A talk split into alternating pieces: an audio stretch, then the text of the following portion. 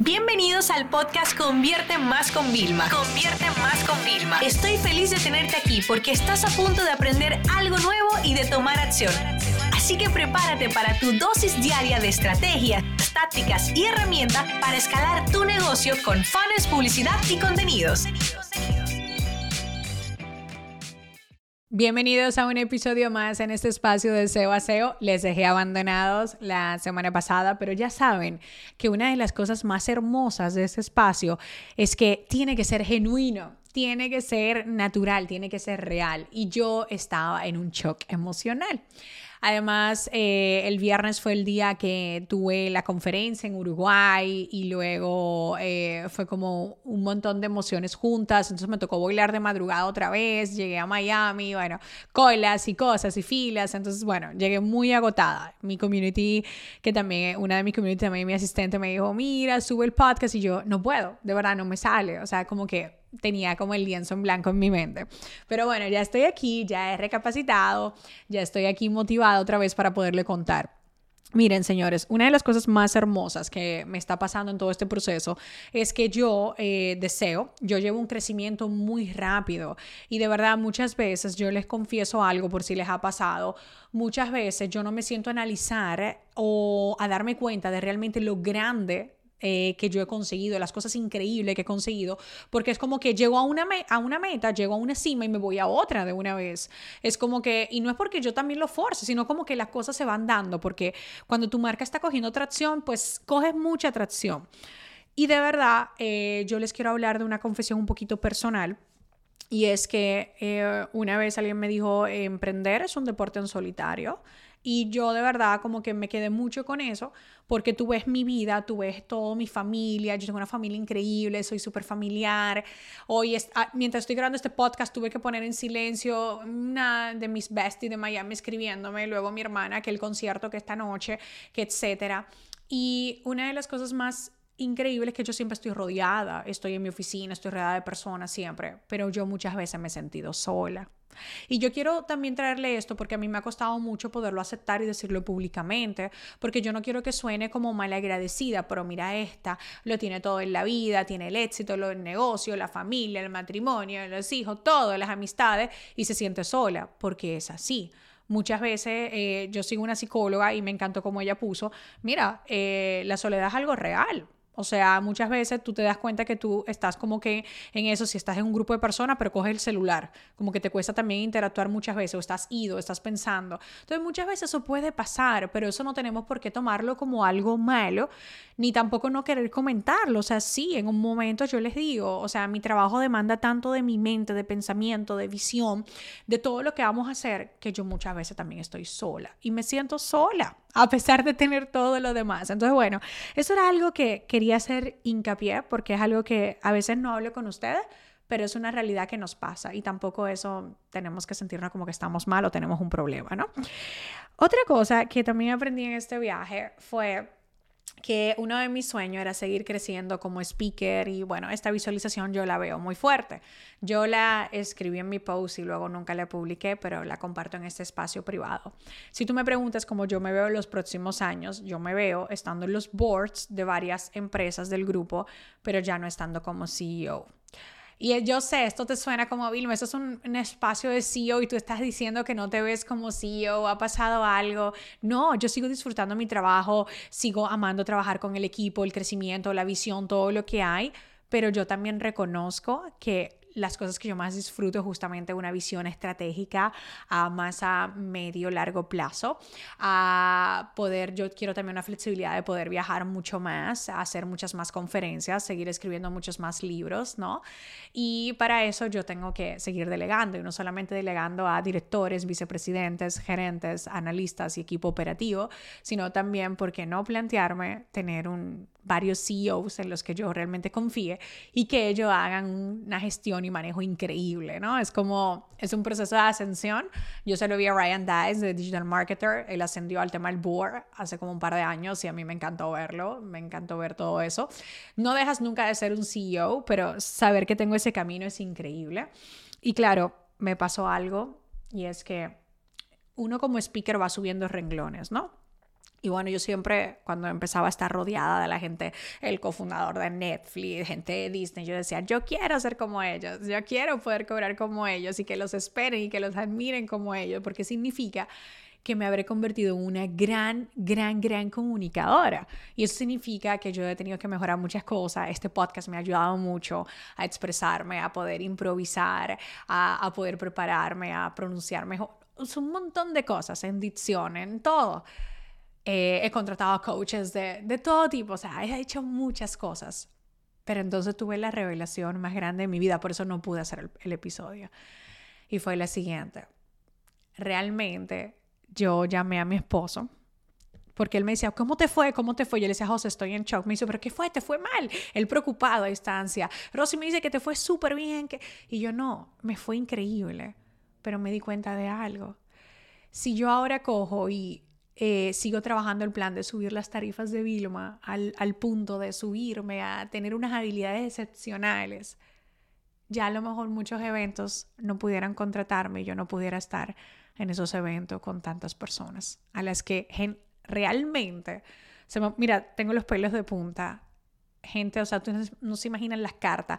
Es más, lo que yo estoy haciendo es que como es tan bonito las cartas que me dieron, la energía, el amor, todo lo que me pusieron en cada carta, que estoy creando ideas de negocio y haciendo agradecimientos en el detrás de las cartas, como, como una forma de, de tener una conexión. Las palabras que hay en esa carta, o sea, me hicieron llorar, de felicidad, de agradecimiento. Personas que me dijeron que gracias que, a que yo subo cosas con mi hija, que le voy a dejar ahora un trozo también en este episodio, que le grabé un podcast con ella, no lo voy a subir, ¿vale? Pero le quiero poner un trozo aquí con ustedes.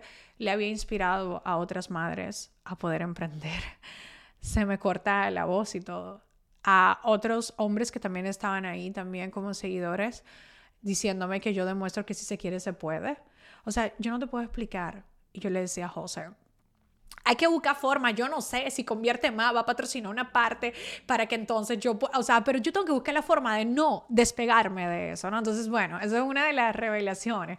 Qué increíble, ¿no? O sea, como uno también yo me voy haciendo como muy coherente a lo que yo quiero. Es decir, yo quiero seguir generando impacto, quiero seguir alcanzando cumbres, pero yo no quiero desprenderme del tacto de las personas. Yo no quiero alejarme. O sea, mi comunidad ha sido la que me ha hecho ser quien yo soy. Yo no quiero perder esa esencia. Yo no la quiero perder. Yo sé que a veces yo tengo un evento medio guardaespaldas que están como protegiéndome y cuidándome y whatever.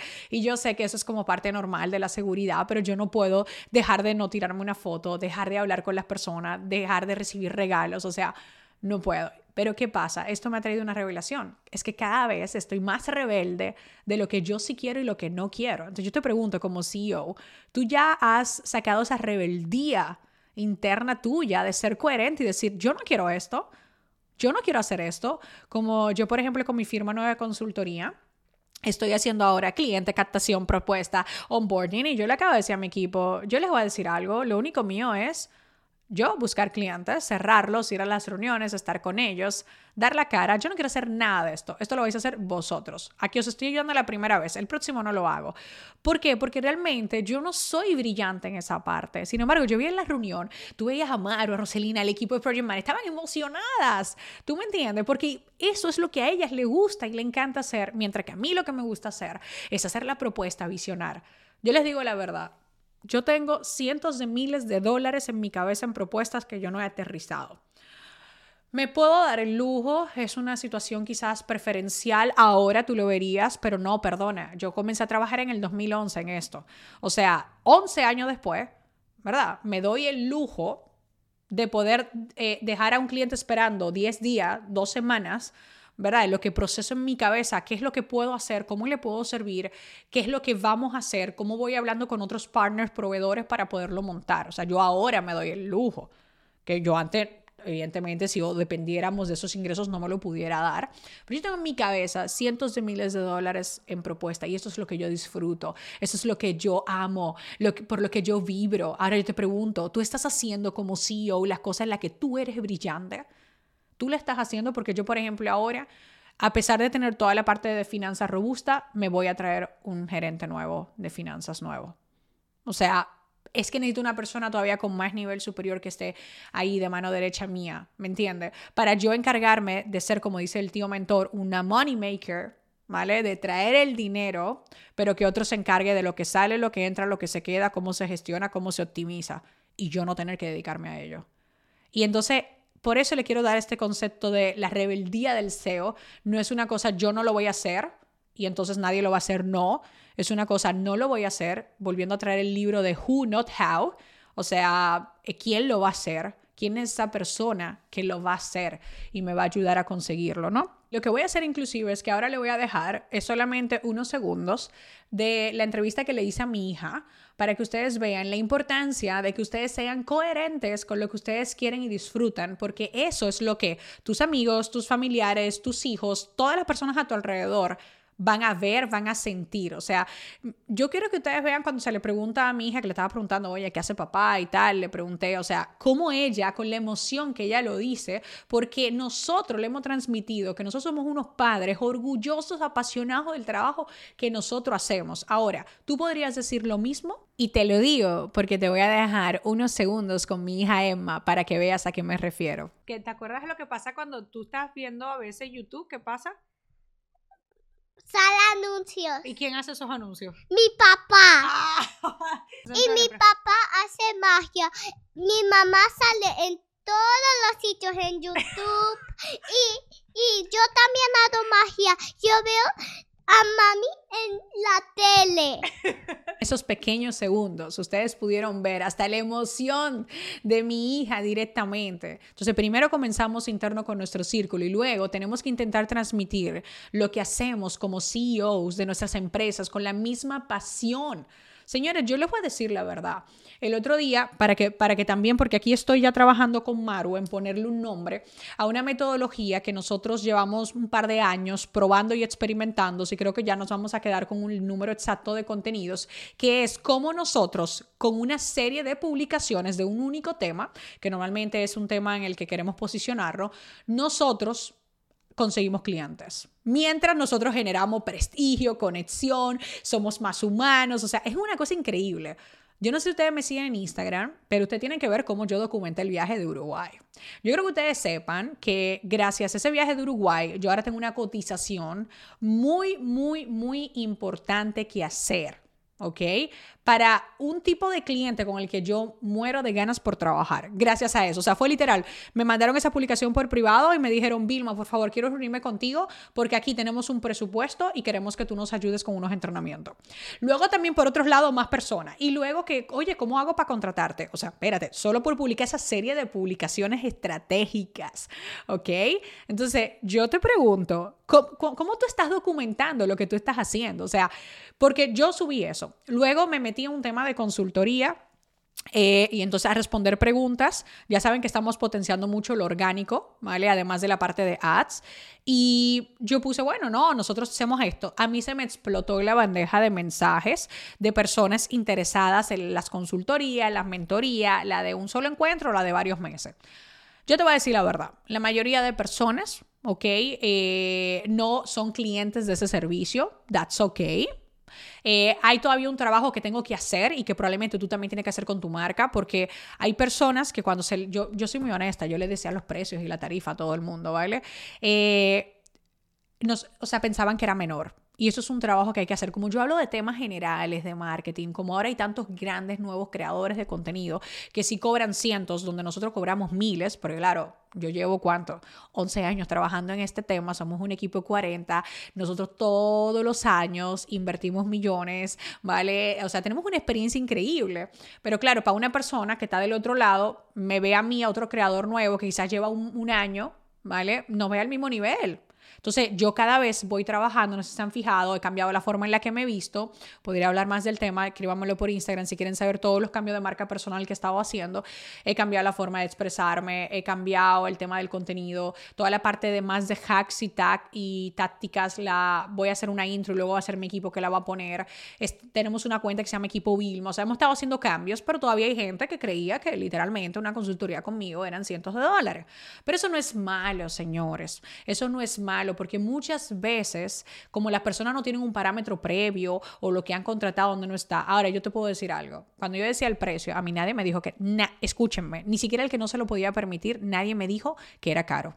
Me dijo, que no se me sale el presupuesto? No lo tengo en el presupuesto, pero nadie me dijo que era caro. Y eso es algo increíble por todo el trabajo que hemos hecho. ¿Me entiendes? Ahora, yo te voy a decir la verdad. Así, cerrado, en tres días, ya nosotros, o sea, al segundo día, eso se publicó y al otro día hicimos una reunión con un candidato que ya pagó. O sea, una historia ya pagó la mitad del precio de, inmediato, sin, sin contarte todos los leads que tenemos ahora que vamos a estar cerrando. Entonces, tú no promocionas, tú no vendes, tú eres el CEO. Toda gran marca comercial necesita voceros, embajadores, personas que salgan. Y yo te voy a decir la verdad Tú no tienes que salir en cámara. Tú puedes estar, mira, aquí haciendo propuestas por detrás de cámara, pero escúchame, eso atrae. Y hoy en día eso es la mejor herramienta de marketing.